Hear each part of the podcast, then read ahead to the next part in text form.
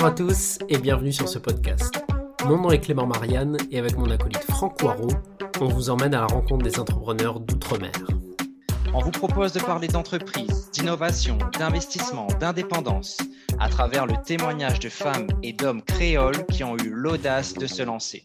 Nous échangerons avec eux sur leur parcours, leurs succès, mais aussi leurs erreurs, leurs échecs et de la particularité d'entreprendre dans les DOM. Allez, c'est parti, on vous emmène avec nous. Dans cet épisode, nous allons à la rencontre de Vincent Robert. Si vous habitez à La Réunion, que l'entrepreneuriat et l'immobilier vous intéressent, vous avez déjà très certainement entendu parler de lui. En 2017, il découvre le concept d'indépendance financière et parvient en un an à acheter 7 appartements et à se dégager un salaire alternatif équivalent à son salaire d'ingénieur. Il profite alors de cette liberté pour rentrer à La Réunion et lancer divers projets qui tournent autour d'une vision, aider les Réunionnais à s'émanciper. Euh, salut Vincent, merci euh, bah, d'avoir accepté notre invitation euh, sur ce podcast. Donc, on est au troisième épisode et on a hâte de découvrir ton profil et, savoir un peu tout ce que tu as fait. Salut Clément, bah, écoute, merci et Franck pour l'invitation concept super sympa, donc j'ai hâte d'échanger avec vous. Merci, merci à toi. Avant de commencer, de rentrer dans le vif du sujet, donc typiquement, on est au troisième épisode, vous commencez à savoir comment ça se passe. On va démarrer avec un portrait créole. Alors Vincent, pour euh, te connaître un peu mieux, euh, si tu étais un plat de la Réunion, tu serais lequel et pourquoi? Euh, Tijac Boucané.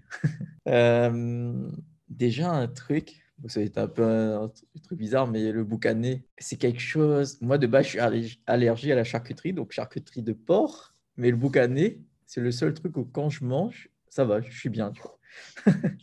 Et le tijac, parce que quand je faisais du crossfit à Paris, parce que moi j'ai vécu 10 ans à Paris, ben, le tijac, il y a énormément de protéines. Et mes coachs, ils me disaient, prends du tijac parce que là-dedans, tu as trop de protéines et tu en as besoin. Tu vois. Ça m'a marqué, du coup, c'était bah, ok. Et c'est un plat que j'adore tout le temps. Quand je rentre à La Réunion, il faut que je mange ça absolument. C'est bizarre d'associer un Tijak Boucané avec un côté crossfité LC, mais comme quoi tout est, tout est possible. en fait, même ce qui est, pour donner l'anecdote, en fait, mon coach en nutrition à l'époque, c'était un, un Réunionnais. Et lui, il faisait plein de plats comme ça avec des trucs de la Réunion. Et le petit Jacques, c'était l'un de ses éléments végétariens les plus protéinés. Alors, tu l'as dit, tu as vécu, donc tu es réunionnais, euh, tu as vécu 10 ans à Paris, tu as eu l'occasion de voyager dans d'autres territoires d'outre-mer, que ce soit pour les vacances ou pour euh, le business. Euh, si tu devais retenir un lieu parmi ces territoires d'outre-mer, quelque chose, un endroit qui t'a marqué, qui t'a plu, ce serait, ce serait lequel? J'ai bien aimé, j'ai bien aimé Saint-Martin. Saint-Martin, parce que déjà c'est magnifique, toutes les plages qu'il y a là-bas. Et aussi ce mélange entre côté américain, français. Mais mine de rien, c'est super beau, les plages des Caraïbes. Super beau. Donc, j'ai vraiment adoré Saint-Martin. C'était un voyage qui m'a bien marqué. Ouais, effectivement, c'est un territoire, euh, c'est un territoire euh, tout petit c'est un, un, concentré, encore plus qu'à La Réunion, un concentré de, bah, de beaucoup de paysages avec, euh, bah, pour le coup, au-delà des cultures différentes, c'est vraiment des nationalités différentes. C'est un territoire très intéressant. Alors, tu nous as parlé de ton plat, de ton lieu. Pour en savoir un petit peu plus sur toi, ton style de musique préféré? J'aime bien écouter les musiques. ça dépend des, périodes, mais ce que j'écoute le plus souvent, c'est du lounge, donc avec euh, un saxophone. ça me permet d'être. C'est ce que j'adore. C'est les musiques pour bosser, c'est ça? Ouais. Eh bien, la transition est, toute trouvée, je pense. Je laisse la parole à Clément. Moi, ce que je voulais qu'on commence par faire, même si on a redonné les grandes lignes de ton parcours en introduction, euh, voilà, est-ce que tu peux, pour les gens qui ne te connaissent pas, te présenter et nous présenter euh, dans les grandes lignes ton, parcours euh, jusqu'à maintenant? Oui, donc moi je viens de Sainte-Anne, donc Sainte-Anne à l'île de la Réunion. Tu sais qu'il y a Sainte-Anne aussi dans les Antilles. Et du coup, moi j'ai grandi principalement à Sainte-Anne. J'ai fait une école, bah, je fais le lycée. Après, je ne savais pas quoi faire. Et du coup, j'ai fait des années de classe préparatoires. Donc, je suis resté assez généraliste jusqu'en bac plus 2. Et ensuite, euh, et ensuite bah, quand, on est en classe préparatoire, on passe des concours. Moi, j'ai eu deux écoles, donc j'ai pas eu plus, j'avais pas trop le choix, donc j'ai pris une des deux écoles. Et euh, j'ai pris celle de Paris. Donc, c'est une école d'ingénieur en informatique. Et, j'ai eu l'opportunité de faire une spécialité en finance de marché. Et ce qui fait qu'après, j'ai travaillé dans les directions financières d'entreprises du 440 où j'étais consultant en système d'information financier. En gros, j'étais ingénieur informatique finance. Et euh, je travaillais à Veolia, Accor, Alliance, ben, différents groupes, ce qui m'a permis de voir un peu les environnements, comment ça fonctionnait, surtout à Paris, travailler avec des, bah, des, DAF, les directeurs financiers. Super intéressant. Et après, j'en avais marre un peu de, du métro boulot dodo à Paris. J'ai une grosse envie de rentrer à La Réunion, sauf que bah, travailler dans ce secteur à La Réunion, bah, je n'avais pas vu euh, d'opportunité ou de débouchés.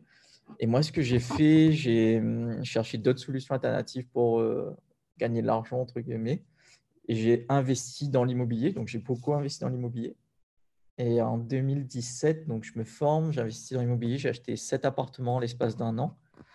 Ce qui m'a permis de générer en revenu passif l'équivalent de mon salaire d'ingénieur. Et à ce moment-là, je me suis dit, bah, écoute, j'ai le choix d'arrêter de travailler. Donc, j'arrête de travailler, je rentre à La Réunion. Et du coup, je suis rentré à La Réunion. Et ensuite, à La Réunion, il y a eu plusieurs projets. Donc, euh, euh, je crée une association pour aider les Réunionnais, euh, que ce soit dans l'entrepreneuriat, dans l'investissement immobilier, dans la création d'activités, dans le développement personnel aussi. Après, suite à ça, j'ai créé deux entreprises à La Réunion, une agence de marketing digital, ensuite une agence immobilière qui fait l'investissement locatif clé en main. Et après, bah, j'ai plusieurs autres activités. On pourra rentrer dans le détail juste après, mais voilà, j'ai un profil bien entrepreneur et qui adore ça. il y a deux questions euh, que je me pose là tout de suite. C'est un, euh, tu vois, tu fais une école d'ingé euh, et tu pars dans la finance. Pourquoi avoir choisi, tu vois, ce sujet de la finance en particulier? Est-ce que tu avais, tu vois, déjà des appétences, des envies d'aller là-dedans Parce qu'au tout début de ta présentation, tu disais, je ne savais pas vraiment quoi faire. Qu'est-ce qui a fait que tu es parti, voilà, plutôt dans ce domaine-là? Euh, bah, en gros, il y avait euh, déjà pareil un choix en master. Je crois que c'était en master avec une spécialité euh, finance de marché. Et moi, j'aimais bien tout ce qui est bourse, trading et bah, tout ce qui est autour de la finance. Et je me suis dit, bah, allez, pourquoi pas, je vais tester ça. Et voilà, je fais mon parcours, j'ai fait un stage. Je rappelle mon stage de licence 3, je l'ai fait en direction financière de chez Accor, les hôtels Accor. Et du coup, j'ai bien aimé cette partie finance-là. Et je me suis dit, autant, me, bah, autant y aller dedans. Et du coup, après, tu passes. Euh, donc, ce que tu disais, c'est euh, toi vraiment le, ce qui a déclenché euh, un peu cette réflexion autour de l'entrepreneuriat. C'est ton envie de rentrer à La Réunion, hein, si je comprends bien. Oui, ça. Depuis, après, plus jeune, j'aime entreprendre. Je sais que pour gagner de l'argent quand j'étais à Paris, parce que j'avais fait une activité de marketing de réseau qui est en soi l'entrepreneuriat facilité parce qu'ils mettent à disposition tout le système, tout le branding, tout le, enfin, tout l'écosystème pour pouvoir entreprendre et il y a juste une franchise à payer, quelque chose comme ça, et tu n'as pas de risque. Euh, c'était une bonne expérience en termes de développement de compétences et de, soft skills, dans le sens où tu développes des, tu dois être bon en communication, donc tu dois devenir bon en communication, tu dois devenir bon en prise de parole en public, tu dois devenir bon en gestion, gestion du temps, organisation, management d'équipe aussi, parce qu'il y a une partie recrutement et tu recrutes des indépendants.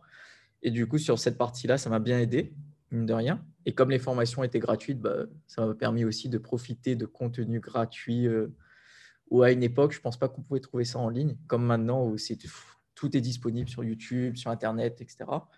Et ensuite, euh, petite anecdote que j'aimais bien, moi j'ai acheté, euh, j'adore les voitures, j'adore le, sport automobile. Et du coup, j'ai acheté des pare-chocs de golf en Allemagne que je payais 90 euros.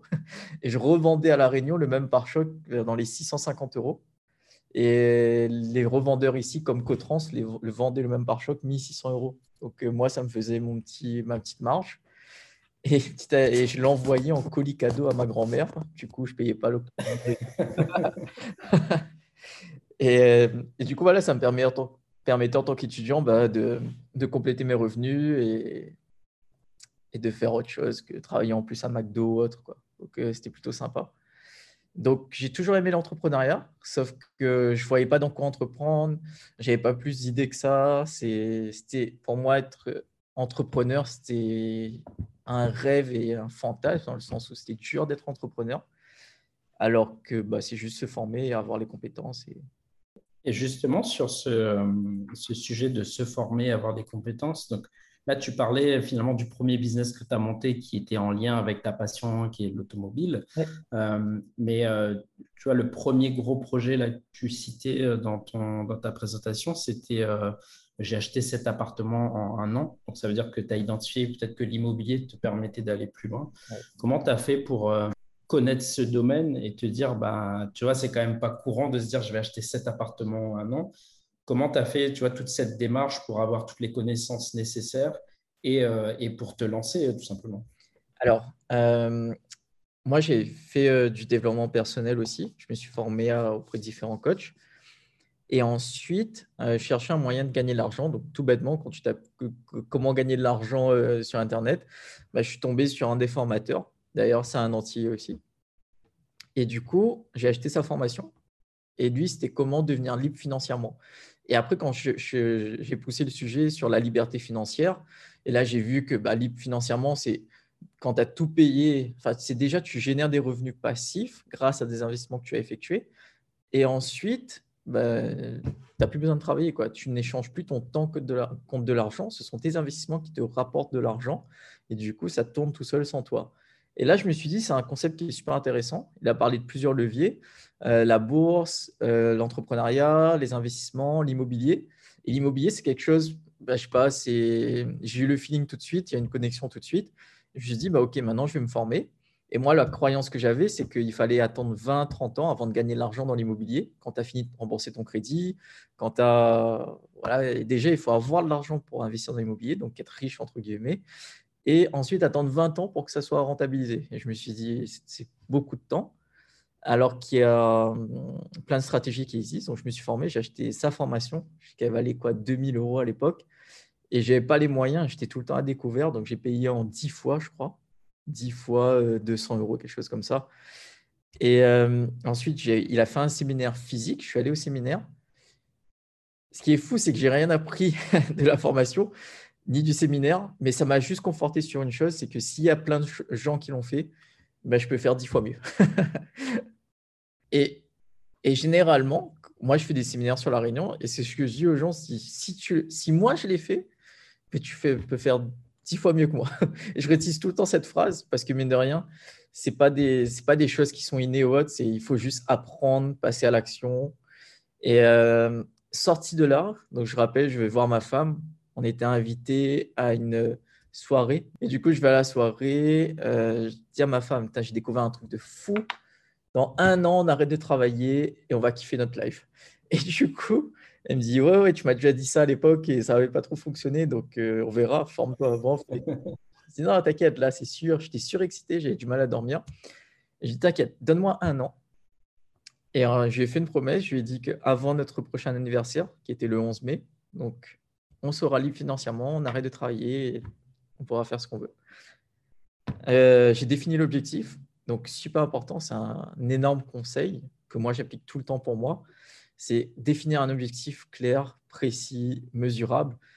Et du coup, mon objectif clair, précis, mesurable, c'est quoi? C'est que au 8 mai 2018, donc j'ai démarré en 2017, je devais générer un plus de 3500 euros net de cash flow mensuel. Et pour générer ce cash flow-là, j'avais combien de temps? Donc, j'avais un peu plus de un an et deux, un an et deux mois. Pour générer ce cash flow, combien d'appartements je devais acheter, combien de revenus je devais générer et combien d'argent je devais lever à la banque. Je démarre là. J'étais à moins, je sais pas, moins 1000 euros sur mon compte. J'avais un taux d'endettement de 50%. Un taux d'endettement de 50%, c'est impossible d'acheter un bien immobilier. Hein. Donc, j'ai trouvé une solution. J'ai fait un rachat de crédit, un regroupement de crédit qui consiste à diminuer votre taux d'endettement et de réunir. Moi, j'avais quatre crédits, j'ai réuni en un seul. Et ensuite, bah là, j'ai commencé à, faire des prêts. Donc, j'ai acheté un premier appartement à Paris que j'ai exploité en location courte durée. Et juste cet appartement me générait entre 1500 et 2000 euros de revenus passifs par mois. Donc, ça veut dire qu'une fois que j'ai tout payé, les charges, le crédit, euh, mes charges d'exploitation, donc euh, tout, il me restait 2000 euros. Et là, je me suis dit, mais c'est quoi ce truc de dingue? C'est quoi cette stratégie qui te permet de gagner de l'argent immédiatement grâce à l'investissement immobilier? Et ensuite, j'ai acheté un immeuble. Donc, je me suis dit, si je peux acheter un appartement, donc je peux acheter plus. Et donc, j'ai acheté un immeuble qui avait quatre appartements. Donc, je me dit, autant gagner du temps, acheter un immeuble, il y a plusieurs appartements dedans. Donc là, j'ai acheté mon immeuble, donc ça me faisait mes cinq appartes. Et ensuite, j'ai racheté un autre immeuble où il y avait deux appartements dedans. Et là, j'ai atteint mon revenu au. Puis c'était quoi C'était à fin avril, quelque chose comme ça. J'ai mis le dernier locataire en place pour atteindre l'objectif fixé à mai 2018. Comment tu fais, tu vois, à ce moment-là, parce que tu dis, euh, bon, tu as un taux d'endettement que tu arrives à diminuer. Du coup, tu achètes un autre appart finalement, mais la problématique du taux d'endettement et de la discussion avec la banque, je pense qu'elle revient finalement quand tu dis euh, je vais acheter mon immeuble. Comment tu fais à ce moment-là pour aller voir la banque et les convaincre de bah, t'accorder ce crédit-là? C'est une bonne question parce que c'était un petit hack que j'avais utilisé. En fait, moi, je suis allé voir une banque et je lui ai dit je veux acheter ma résidence principale parce que j'en ai marre de payer un loyer. Et je suis allé voir une autre banque en parallèle en disant je ne peux pas acheter ma résidence principale, j'ai besoin de plus de revenus, donc j'aimerais investir dans un bien immobilier pour générer plus de revenus et acheter ma résidence principale.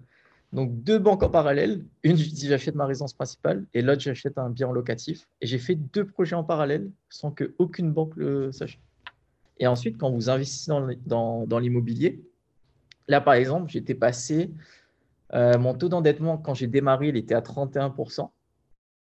J'ai investi dans l'immobilier, donc j'avais plus de 1000 euros sur mon premier bien en location courte durée et un peu plus, plus de 1000 euros sur le deuxième enfin entre 800 et 1000, je ne sais plus exactement. Et du coup, sur ce bien-là, j'avais plus 3000 euros de reste à vivre et donc de revenus complémentaires en plus de mon revenu d'ingénieur. Ce qui fait que mon taux d'endettement, il a diminué. Et donc, je pouvais enchaîner un autre projet à chaque fois. Très, très clair.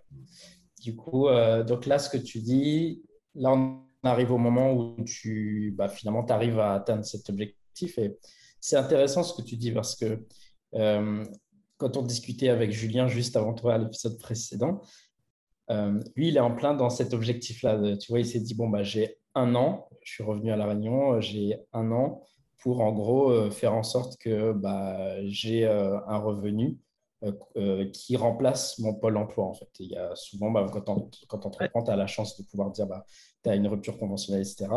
Et lui, il est un peu dans cette démarche-là et on retrouve beaucoup, euh, tu vois, euh, cette définition des objectifs euh, SMART finalement, réalistes, temporels, etc. Et, c'est vraiment ce que je retrouve dans ce que tu dis. Donc, c'est vraiment quelque chose qui fonctionne et qu'il faut un levier qu'on peut activer, que n'importe qui peut activer assez facilement et directement quand il dans un projet. Quoi. Exactement, ouais. Exact. Bah, plus l'objectif sera SMART et plus il y a des chances il y, a, une stat que j'ai lue la dernière fois et ça m'a choqué, c'est que 95% des gens échouent car ils définissent pas leur objectif.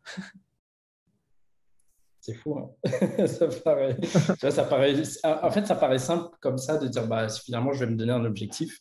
Et c'est pas si évident, en fait, sinon bah, tout le monde le ferait. Mais c'est vrai que de se dire bah, tu, tu te fixes un objectif, je pense qu'il y a aussi euh, peut-être euh, un côté peur de l'échec qui vient euh, pour dire bah ok si je l'ai pas fait dans un an bah, peut-être que mais c'est finalement des, peurs un peu que tu peux avoir toi-même mais quand tu t'es pas ça bah, finalement tu as déjà fait un grand pas un grand pas euh, bah, vers le succès quelque part quoi. C'est ça. Bah, même, même quelque chose il y a plein de gens qui me disent ouais Vincent je veux devenir libre financièrement etc je dis ok il te faut combien pour vivre? Je dis bah je sais pas je, sais pas. Je dis bah ok d'abord définis combien tu as besoin pour vivre.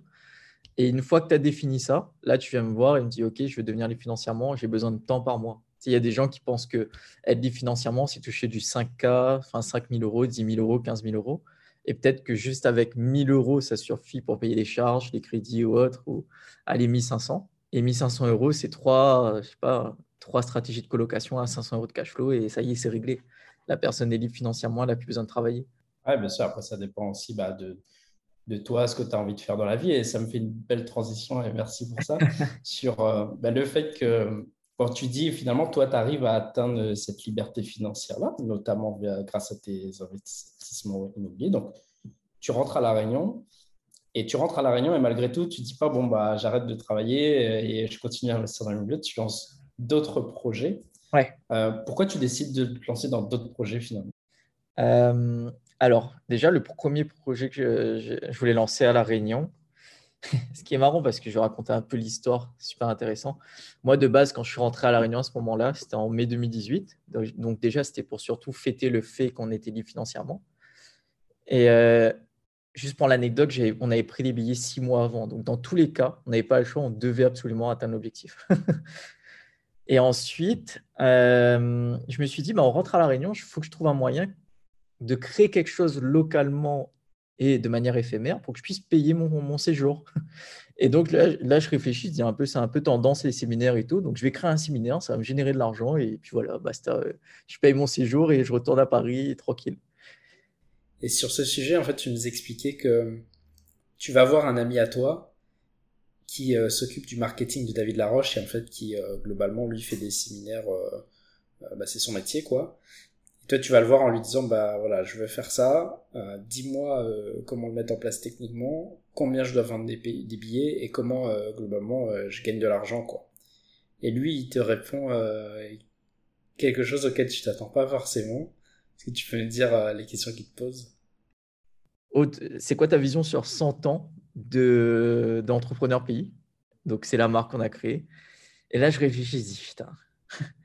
Et là, mine de rien, avec toutes ces questions, on est resté une demi-journée et c'est ce qu'a créé, c'est comme ça qu'on a créé Entrepreneur Pays. Mais de base, ça vient d'un concept où c'était je veux juste payer mes vacances et puis basta.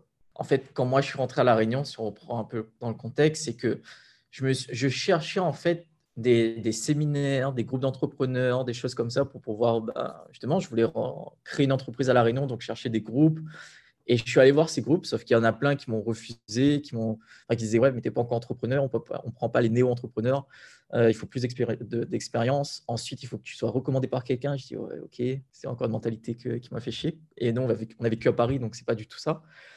Et du coup, je me suis dit ok, bah, on va créer quelque chose qui va ressembler, qui va ressembler à quelque chose qu'on connaît sur Paris. Et c'est comme ça qu'on a créé un entrepreneur pays en fait. Le premier séminaire, c'était le congrès des entrepreneurs pays le but, la mission était très simple, c'est de mettre en avant des entrepreneurs réunionnais qui réussissent localement et qui, ont des résultats locaux et qui peuvent nous partager les conseils sur comment on peut réussir en local. Donc c'était ça la, première chose, c'était ça en fait. Donc de présenter à des réunionnais qui veulent entreprendre qu'il y a des réunionnais qui ont, qui ont déjà entrepris, qui réussissent et ils peuvent nous aider sur comment on peut entreprendre c'est marrant parce que tu, tu, viens aussi de décrire un peu l'ADN du podcast qu'on a créé. C'est un peu aussi ça, ça notre idée. Alors, sur une audience peut-être un peu plus large qui est les DOM et, et sur un, canal de distribution qui est différent, qui est le podcast. Mais c'est vrai que c'est aussi un constat que nous, on a fait et c'est la raison pour laquelle on a aussi lancé, euh, lancé ce projet avec, euh, avec Franck. Et donc tu, tu, donc, tu te lances dans le congrès des entrepreneurs pays. Ça fonctionne. C'est important aussi de le dire parce qu'aujourd'hui, la marque, la marque existe encore. Et euh, malgré tout, tu te dis, bon, euh, je ne vais pas m'arrêter là. quoi. tu lances d'autres projets. Alors pourquoi, pourquoi avoir lancé d'autres projets et qu'est-ce qui t'a fait aller sur ces autres sujets?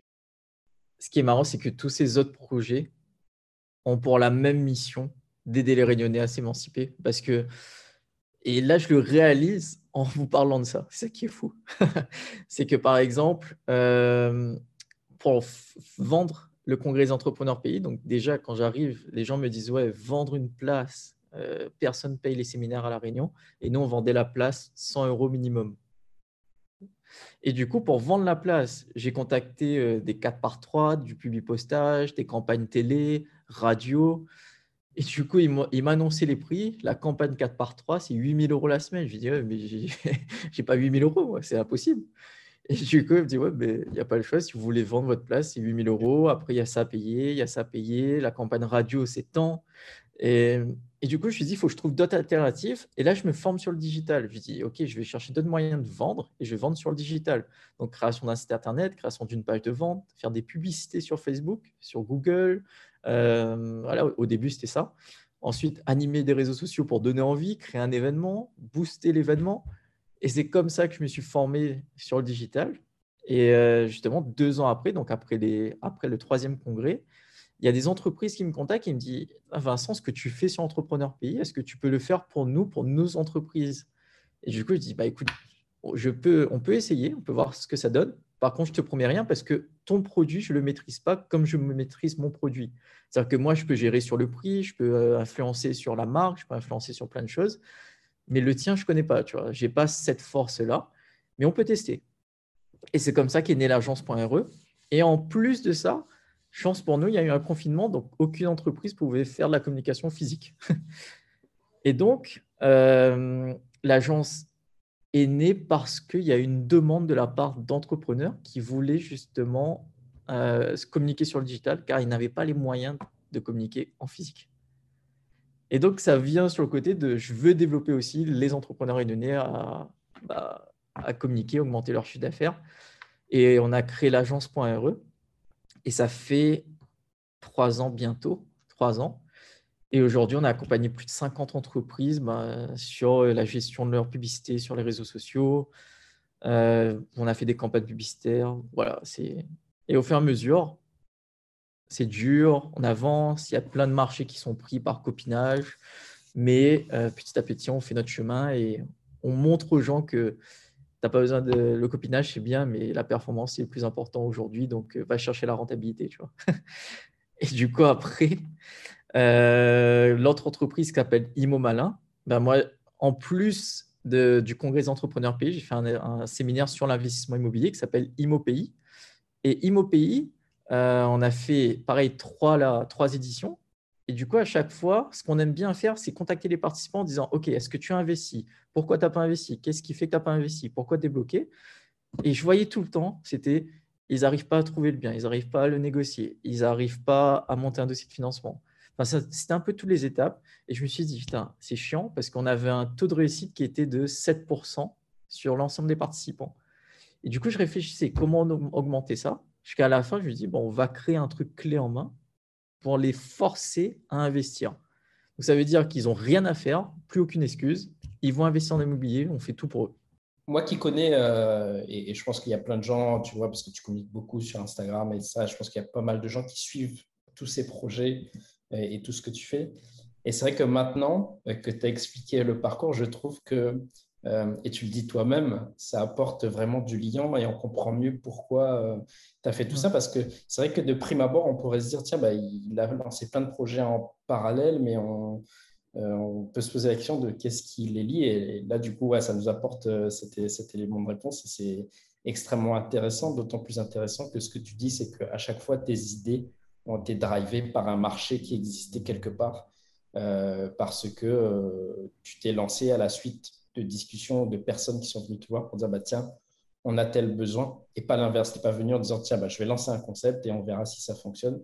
Et c'est ouais, vraiment l'apprentissage qu'on voit de, qu'on revoit à chaque fois au, au, fil de nos interviews. C'est encore le sujet bah, du product market fit qui, qui, arrive en plein, en plein sur la table. Quoi. Hyper intéressant. Merci beaucoup, Vincent, pour, euh, pour euh, toutes ces informations. En préparant ton interview avec Clément, on s'est demandé euh, comment on allait faire pour pouvoir aborder euh, tous les projets, non seulement actuels, mais aussi tous ceux sur lesquels tu as, bossé. Et c'est vrai que tu as un parcours qui est euh, à la fois qui est riche par rapport à tout ce que tu as pu faire, mais aussi qui est très dense parce que, comme tu le dis, tu as, un déclic en, 2017.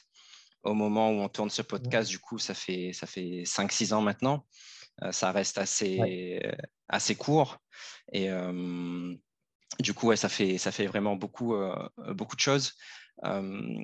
effectivement, quand tu, quand tu le racontes, c'est fluide et une histoire est toujours plus fluide quand on la raconte une fois qu'elle est terminée. On arrive à prendre les pièces du puzzle, à les replacer, chacune trouve son sens par rapport à d'autres.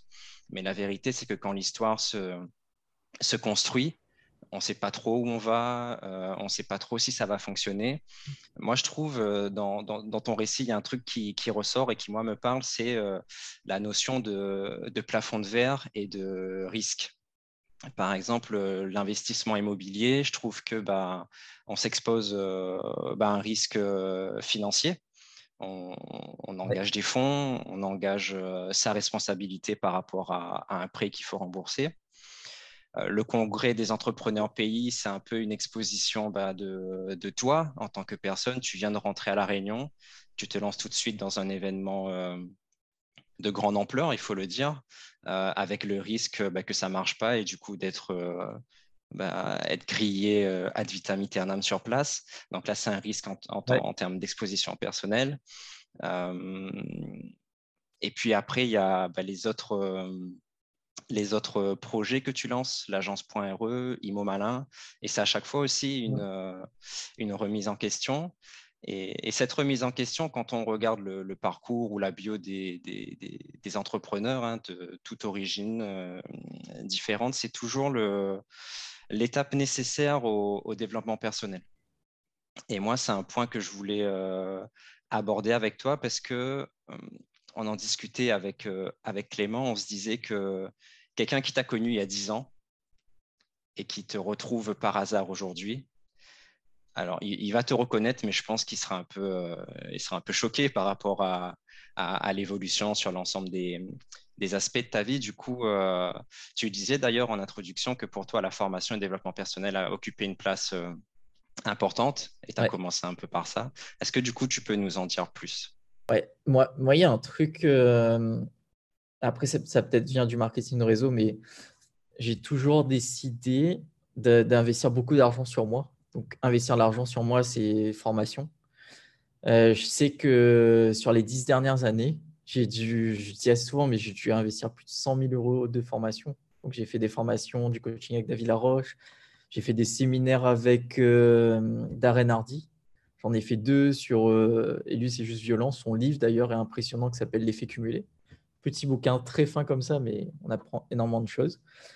Euh, j'ai fait du Tony Robbins. J'ai fait deux séminaires avec Tony Robbins à Londres. Enfin, j'ai à chaque fois. Là, par exemple, l'année dernière, j'ai investi dans une formation sur le e-commerce. Ça m'a coûté 30 000 euros. Là, je viens d'investir dans un coaching en NFT. Ce coaching NFT, en principe, c'est du variable, mais ça va me coûter plus de 100 000 euros.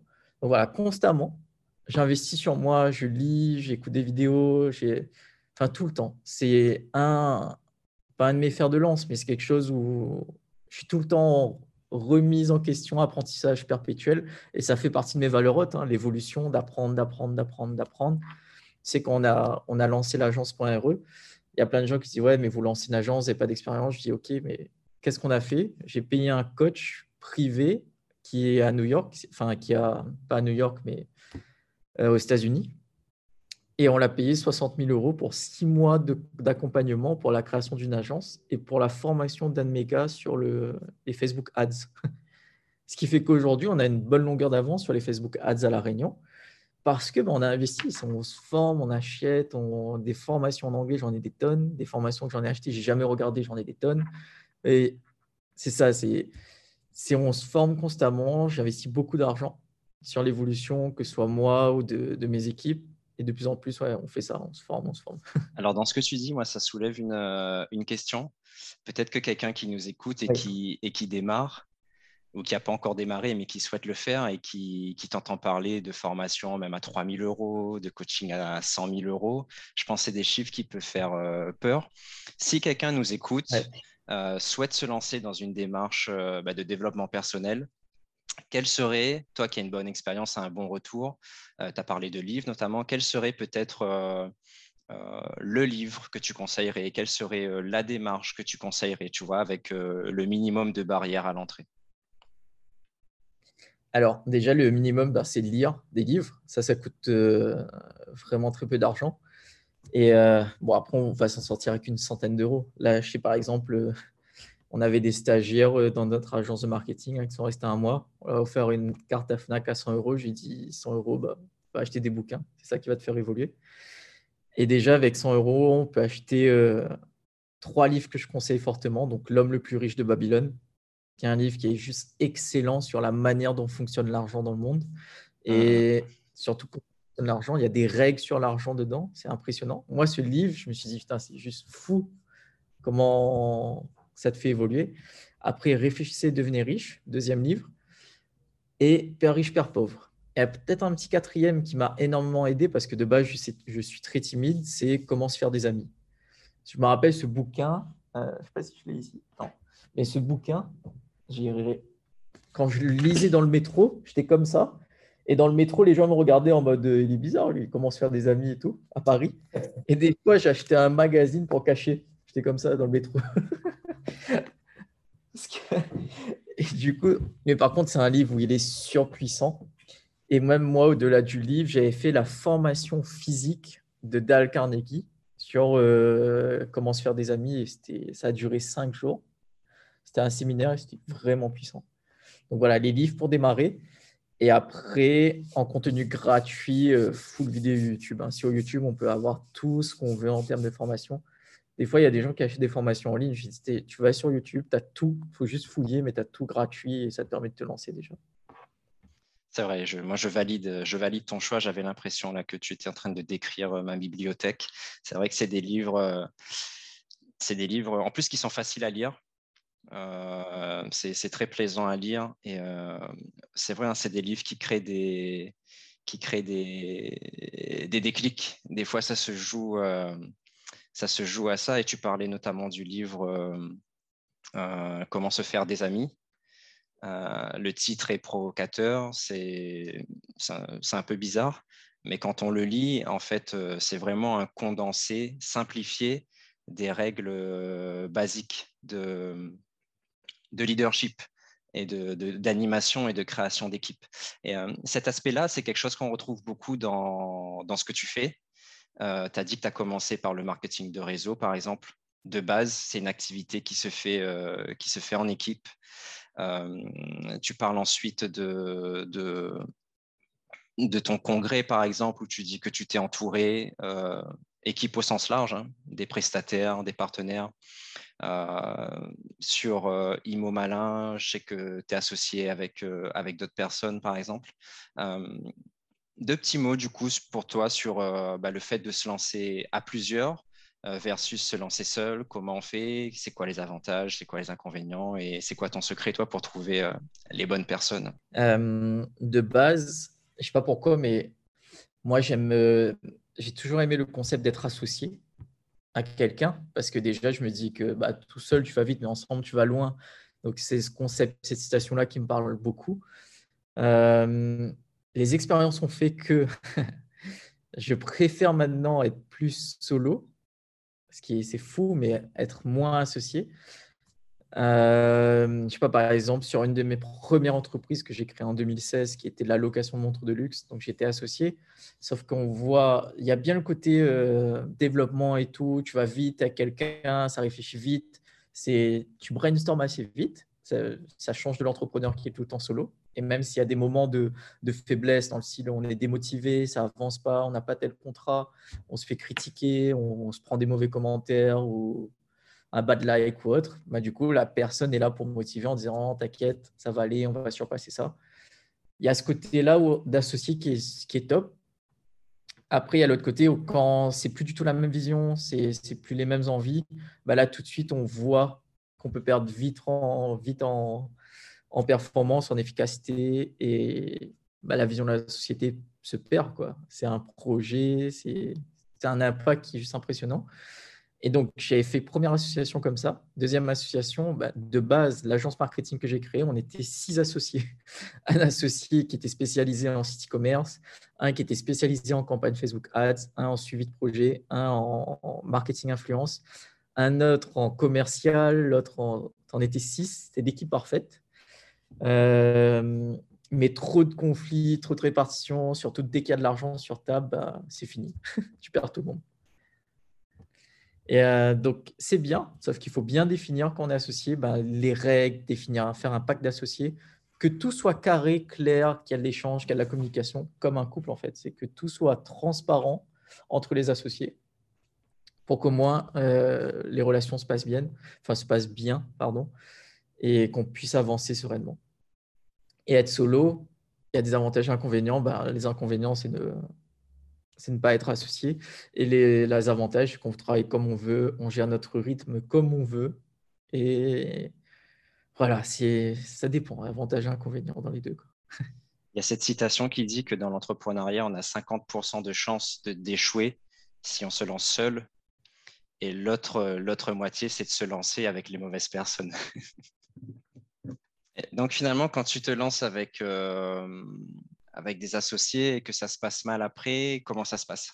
Euh, Généralement, je fais un échange. Et après, ben, on a par exemple, l'agence marketing, quand on avait déjà fait le lancement, Six mois après, on fait un bilan, on dit ouais, mais telle personne ne travaille pas, telle personne ne fait pas ses missions, telle personne truc. Qu'est-ce qu'on fait? Est-ce qu'on arrête la collab avec cette personne? Donc, on, la vire en tant qu'associé.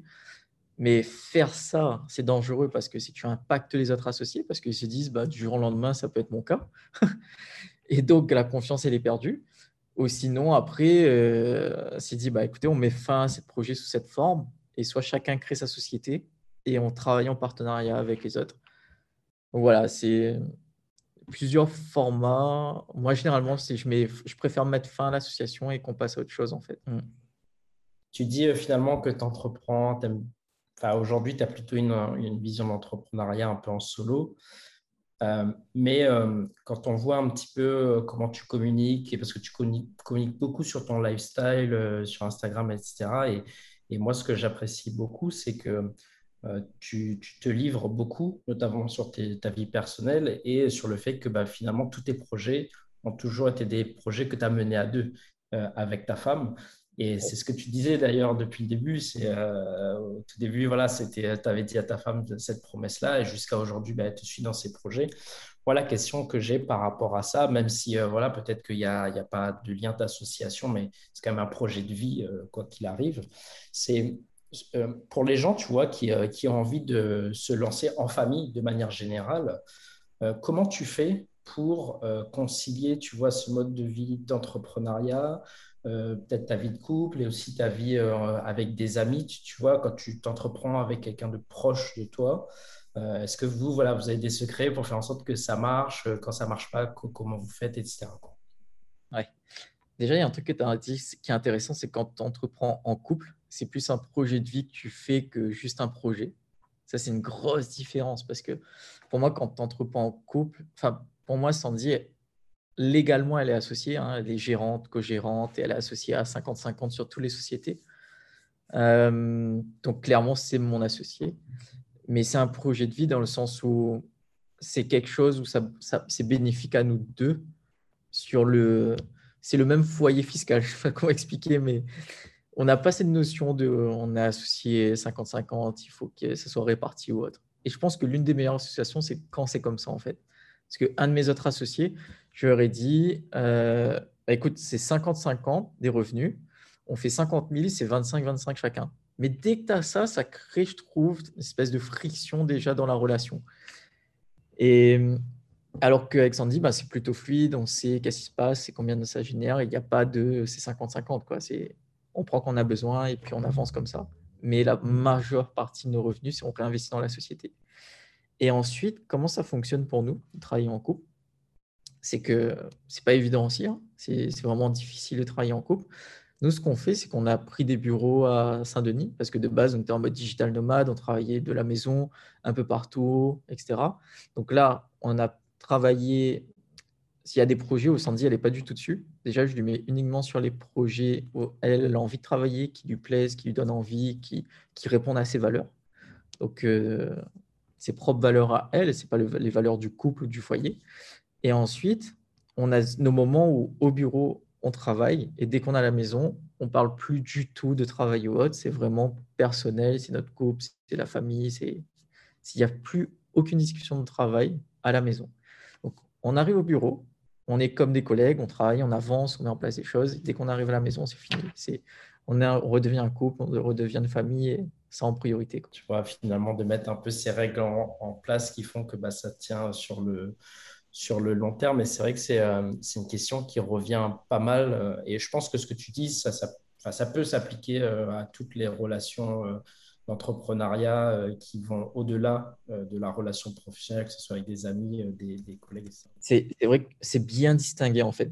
Dans, dans, quel cadre? Parce que généralement, un entrepreneur aussi, si tu mets un espèce de costume, tu as le costume commercial, tu as, as, le, le costume commercial, tu as le costume du manager, tu as le costume du, tel, tous les costumes que tu veux. Et, aussi, bah, c'est pareil, c'est quand tu arrives, c'est je sais pas si tu travailles en famille, bah, dès que c'est dans le cadre business, on reste business. Notre but, c'est avancer, faire avancer la société. Et en dehors, bah, on reste la famille, c'est la famille en priorité. Et je sais que j'ai changé avec quelqu'un, un de mes prestataires, enfin, c'est mon expert comptable qui est aussi un membre de la famille. Et je lui ai dit, moi, le but, c'est je la, c'est family first, tu vois, c'est famille en priorité. Donc, je veux pas que notre relation familiale soit biaisée parce que professionnellement, ça marche pas. Donc, je préfère mettre fin à la relation pro pour préserver la famille, tu vois. C'est la famille avant tout. c'est un bon, bon concept et c'est bien aussi euh, de, le, clarifier dès le début. En fait, ce que j'entends aussi euh, là dans l'exemple de ce que, que tu donnes, c'est euh, quand tu pars dans ce type de relation, peut-être que c'est important de poser les bases le début pour se dire bah, voilà comment on va travailler ensemble, voilà les limites, voilà ce qu'on fera, voilà ce qu'on ne fera pas. Et quoi qu'il arrive, bah, c'est finalement l'aspect un peu familial qui est prioritaire. Et et peut-être que l'erreur qu'on peut assez facilement commettre, c'est de se dire, bah, de toute façon, on s'entend bien, donc il n'y a pas besoin de se redire ces choses-là. Et, euh, finalement, euh, ce que j'entends dans ce que tu dis, c'est non, c'est quand même important bah, de définir les limites et de se dire, bah, voilà comment on va fonctionner dans ce cadre-là, qui est un nouveau cadre que par défaut, en fait, on ne connaissait pas euh, dans, cette relation-là. Et d'ailleurs, même dans le côté professionnel, avec des clients, super important de définir le cadre d'intervention, le scope d'intervention préalable pour éviter les malentendus, pour éviter les problèmes de facturation qui sont assez souvent le cas et des choses comme ça parce qu'on a défini le cadre, ça a été signé, validé, on intervient à ce niveau-là. Tu veux quelque chose en plus? C'est pas dans le cadre. Donc ça sécurise la relation, ça préserve la relation. Et il y a même euh, qu'est-ce que j'ai vécu dernièrement? Je sais plus. Mais bref, c'est super important de définir ça au préalable, que tout soit clair, Vincent, moi, il y a un, point sur lequel j'aimerais euh, te poser une question très précise parce que ce podcast euh, s'appelle le, podcast des entrepreneurs d'outre-mer. Tu disais que tu avais entrepris à Paris, donc d'autres expériences entrepreneuriales, et finalement, la majorité de ton expérience d'entrepreneuriat est plutôt à La Réunion aujourd'hui. Quelle différence, toi, tu peux, tu peux noter entre ces deux environnements et euh, en quoi euh, ça t'a impacté positivement ou négativement euh, sur, sur le fait de te lancer dans, dans le monde de l'entrepreneuriat dans ces deux environnements différents? Déjà, quand tu entreprends, ouais, quand on entreprend en France métropolitaine, donc à Paris, si tu échoues, c'est pas grave, tu vas pas être catalogué parce que on, te connaît moins en fait. tu quand tu prends des territoires d'outre-mer ou les DOM ou la Réunion de manière précise, tu vois, c'est que tu échoues directement des personnes qui disent ouais mais il a échoué sur ce projet, est-ce qu'on peut le faire confiance sur un autre projet ou des choses comme ça. Donc c'est limite, tu dois être euh, l'élève parfait, tu vois, c'est faire les meilleures notes pour que tu sais que ta réputation elle est en jeu. Et pour moi ta réputation elle est plus en jeu sur des sur les territoires d'outre-mer parce que ça c'est petit, les gens te connaissent plus vite, ça va vite. Et c'est un inconvénient comme c'est un avantage. Parce que si tu fais bien le job, tu as partagé un max de résultats, tu peux te faire connaître en 2-2. Et des territoires comme ça, tu apportes du résultat, tu apportes de la valeur. En deux ans, tu peux te faire connaître et limite euh, devenir une référence sur le marché, choper des gros contrats, etc. Quoi. Ça peut aller très vite. Donc voilà, avantage, inconvénient sur euh, les deux. Et ensuite, euh, les marchés, pour moi, si on parle maintenant de taille de marché, euh, en fonction de l'objectif, je sais que le marché réunionnais est très petit, en, termes de taille de marché, de chiffre d'affaires ou autre. Et ce sont pour moi des marchés qui ne sont pas déjà pris, mais tu vois les, grandes personnes qui sont là depuis longtemps, les grandes familles et tout, qui ont déjà un monopole, qui ont. C'est normal parce que ça fait longtemps, il y a des personnes qui ont créé ça, ils ont créé tout. Donc c'est normal qu'ils sont là depuis longtemps et qu'ils ont un monopole. Mais ce monopole-là, ils ont trop envie de le garder et ça, c'est un peu plus dérangeant, moi, je trouve. Tu vois. Il y a plein de contrats où dans l'agence marketing, on voulait signer, mais il dit Ouais, mais mon pote, il est chez là-bas, mon pote, il est là-bas, mon pote, il est là-bas, mon pote, il est là-bas. Il dit J'adore ce que tu fais, je vois ce que tu, ça génère en résultat, mais mon ami travaille dans une agence marketing, donc je ne peux pas ne pas travailler avec lui. tu vois, mais pourquoi tu ne l'as pas fait jusqu'à maintenant? Je dis bah, Je sais pas, peut-être que je travaillerai jamais avec lui, mais c'est mon pote, je ne peux pas lui faire ça. Et ça, ce côté-là, Bon, tu l'as aussi en métropole, on ne va pas se mentir, mais il est plus flagrant à La Réunion. Moi, quand on me répond Banco, je ne peux pas parce que mon ami travaille là-bas, c'est OK, j'ai compris. Bah, c'est un peu l'effet copinage euh, dont tu parlais euh, au, tout début de l'épisode. C'est vrai que c'est un sujet euh, qu'on voit pas mal passer. Et du coup, pourquoi, enfin, aujourd'hui, là, dans le cadre, par exemple, de l'activité euh, de, de l'agence RE ou même sur tes autres activités, est-ce que vous avez euh, peut-être des volontés d'aller sur d'autres marchés? Je sais que beaucoup, euh, de monde à La Réunion, on se pose la question du marché, pas forcément métropolitain, mais de l'océan Indien. Euh, et finalement, je, je, je, trouve, et tu me diras si tu es d'accord, mais je trouve qu'il y a finalement peu de personnes qui attaquent ce marché de l'océan Indien. Juste à côté de nous, il y a une Maurice qui est hyper dynamique, il y a Mayotte qui est en train de se développer, tu as l'Afrique du Sud pas très loin, Madagascar. Donc, quel est ton regard par rapport à ça? Est-ce que tu vois sur cette peut-être cette taille de marché elle pourrait peut-être augmenter en allant vers ces, territoires-là? Là-dessus, je suis d'accord avec toi. Mayotte, par exemple, c'est un énorme marché sur lequel euh, c'est ça. Mayotte, c'est la Réunion il y a 10 ans. Tu vois, en termes de développement, là, ils ont tout. Ils ont les subventions, ils ont les accords, ils ont tout ce qu'il faut pour investir. Donc, ils sont chauds. Et tu as toutes les sociétés qui vont se développer là-bas. Donc, c'est une grosse opportunité à prendre. Euh, moi, je pars d'un principe, et j'ai même fait ça pour l'immobilier c'est que j'investis dans un premier temps et je me développe dans un premier temps dans des secteurs où je connais, dans un territoire où je peux avoir la main dessus, que ce soit physiquement ou en termes de relations. Et du coup, bien sûr, on pense à l'agence. Ma vision sur l'agence, c'est d'avoir une agence à Dubaï, à New York, à Paris et en Asie. Avoir un peu d'épaule partout parce que, mine de rien, tous nos outils qu'on utilise quotidiennement sont en anglais. Donc, échanger en anglais, ce n'est pas un problème. Et c'est les mêmes stratégies, c'est les mêmes trucs applique. Sauf que je me dis d'abord, je veux stabiliser une équipe, créer quelque chose de solide, limite créer ce qu'on appelle une vache à lait, quelque chose qui, de manière sûre, va générer des revenus, va pouvoir permettre de créer quelque chose de stable. Et une fois ici c'est stable, là on va pouvoir scaler, se développer sur d'autres marchés. On a déjà des clients en métropole, donc on a trois clients sur le marché métropolitain, nous pour l'agence. Et en soi, ça se passe bien mais je me dis pas, je vais lancer une campagne publicitaire comme en ce moment on lance sur La Réunion. Je lance, je ferai pas ça, je ferai que par bouche-oreille dans un premier temps. Imo Malin, pareil, on se, à se développer. On se dit, putain, mais si à La Réunion ça cartonne, euh, on va se développer en métropole, aux Antilles, euh, enfin, dans tous les pays. De l'investissement locatif clé en main, tout le monde va investir dans l'immobilier. Mais on préfère, euh, tu vois, par exemple, pour donner des datas, sur l'année dernière, on a fait plus de 35 projets. c'est une moyenne à 3, 4 projets mois, entre 2 et 3 projets mois, ce qui est, ce qui est très bien. Nous, on est totalement satisfait des résultats. Mais c'est une gestion, il faut que ce soit stable. Je préfère limite le jour où je me dis je vais dans un autre pays, c'est soit je prends un directeur, je le paye super bien je sais qu'il est mes yeux, mes oreilles, tout là-bas sur place. Ou sinon, je prends quelqu'un ici et je vais me développer dans ce pays-là. Parce que pour toi, aujourd'hui, euh, et c'est aussi des sujets euh, dont on voulait parler, c'est tu as lancé pas mal de projets qui sont dans des domaines, alors qui sont liés maintenant, on l'a bien compris, mais qui sont quand même des, domaines un peu différents.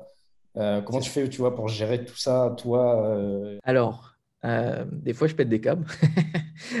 ça mais du coup, en fait, il y a un truc. Je suis, moi, j'adore entreprendre et du coup, faire plusieurs projet à la fois, j'adore ça. Sauf qu'aujourd'hui, je me rends compte que ça me porte préjudice dans le sens où si j'aurais été full sur un business, ben, j'aurais peut-être fait x4, x5 son CA aujourd'hui. Mais j'ai décidé d'aller sur trois projets, donc ça prend plus de temps. J'ai une certaine frustration sur les résultats, donc le chiffre d'affaires généré. Mais par contre, je sais que si je travaille à fond, ça va prendre plus de temps. Mais quand ça sera en place, clairement, ça va être autre chose et je serai amplement satisfait. Et ça sera. C'est-à-dire que le début, ça sera dur, mais après, bah, ça va être exponentiel. Quoi. Du coup, en termes d'organisation, bah, ce que, ce que j'essaye de mettre en place, je n'ai pas la formule parfaite, hein, j'apprends encore le management d'équipe, c'est que j'ai mon associé sur Imo Malin. Donc lui, il est tout sur la partie opérationnelle. Et après, j'ai mes équipes, donc avec des responsables, etc., qui vont manager une personne à chaque fois. Mais j'ai un responsable qui est en lien avec mon associé et moi, mon associé, tout, on est en contact tous les jours, mais tous les jeudis, on se voit physiquement pour pouvoir travailler sur qu'est-ce qui marche, qu'est-ce qui marche pas, la vision et le développement de l'entreprise. Et ensuite, sur l'agence, donc j'ai des, des, journées dédiées sur le travail euh, à l'agence. Donc, on, a des réunions de, je sais pas, quand on lance un nouveau projet, on a des réunions de kick-off. Après, on a des réunions de suivi, on a des bilans euh, le lundi et le vendredi. Donc, des choses qui fait que on a nos outils aussi, on travaille avec Mondé par exemple pour les outils de suivi. Et euh, voilà, on a mis en place plein de choses pour mm, bah, pas traquer ce que les autres font, mais pour que tout se passe bien. Et, euh, et après, j'essaie de plus rendre autonome les gens. Et limite de les rendre entrepreneurs dans les entreprises, dans mes sociétés. C'est que je leur dis, il y a un truc qui est simple, c'est que plus tu vas générer du chiffre d'affaires, plus l'entreprise va générer du chiffre d'affaires, plus tu vas être payé. Donc, moi, je fonctionne comme ça. C'est que plus tu veux travailler, plus tu vas être payé il n'y a pas de limite. Maintenant, c'est à toi, toi de me dire si tu veux juste faire un métier qui horaire, ok. Mais si tu veux vraiment développer la société, bah, je vais te commissionner en conséquence sur le développement de la société. J'ai une archi d'intérieur. Elle nous a fait confiance. Elle était euh, cadre dans la médecine, donc euh, au CHU de, Saint-Pierre.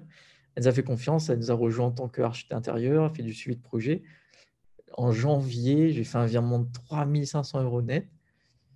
Ça m'a fait mal. Je me suis dit, putain, c'est quoi ce virement? Mais elle a tellement bien travaillé qu'elle a pris des commissions parce qu'elle a finalisé des projets, parce qu'elle a géré sur la partie ameublement. Voilà, c'est des choses où c'est du variable. Et quasi son salaire en variable pour ce mois-ci parce qu'elle a bien bossé. Donc, euh, voilà, plus, plus dans. Je, vais leur dire en plus, hein, Imo Malin, il n'y a aucun bureau physique tout est à distance, chacun travaille de chez soi. Euh, franchement, il n'y a rien là-bas, il n'y a que des outils en place.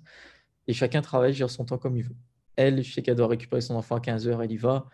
Euh, jusqu'à 19h, elle passe son temps avec son enfant, donc passer du temps, faire à manger et tout. À 19h, elle reprend le travail jusqu'à 22, mais elle gère son temps comme elle veut. Il y a avantage et inconvénient. C'est un choix qu'on a fait.